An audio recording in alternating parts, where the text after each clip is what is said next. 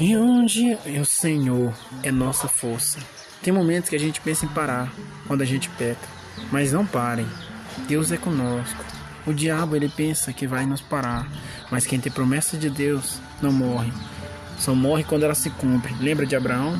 Abraão, Deus falou: "Sai de tua parentela e eu te farei pai das multidões". Abraão acreditou no que Deus falou e Deus falou: "Vá até a terra e eu te mostrarei".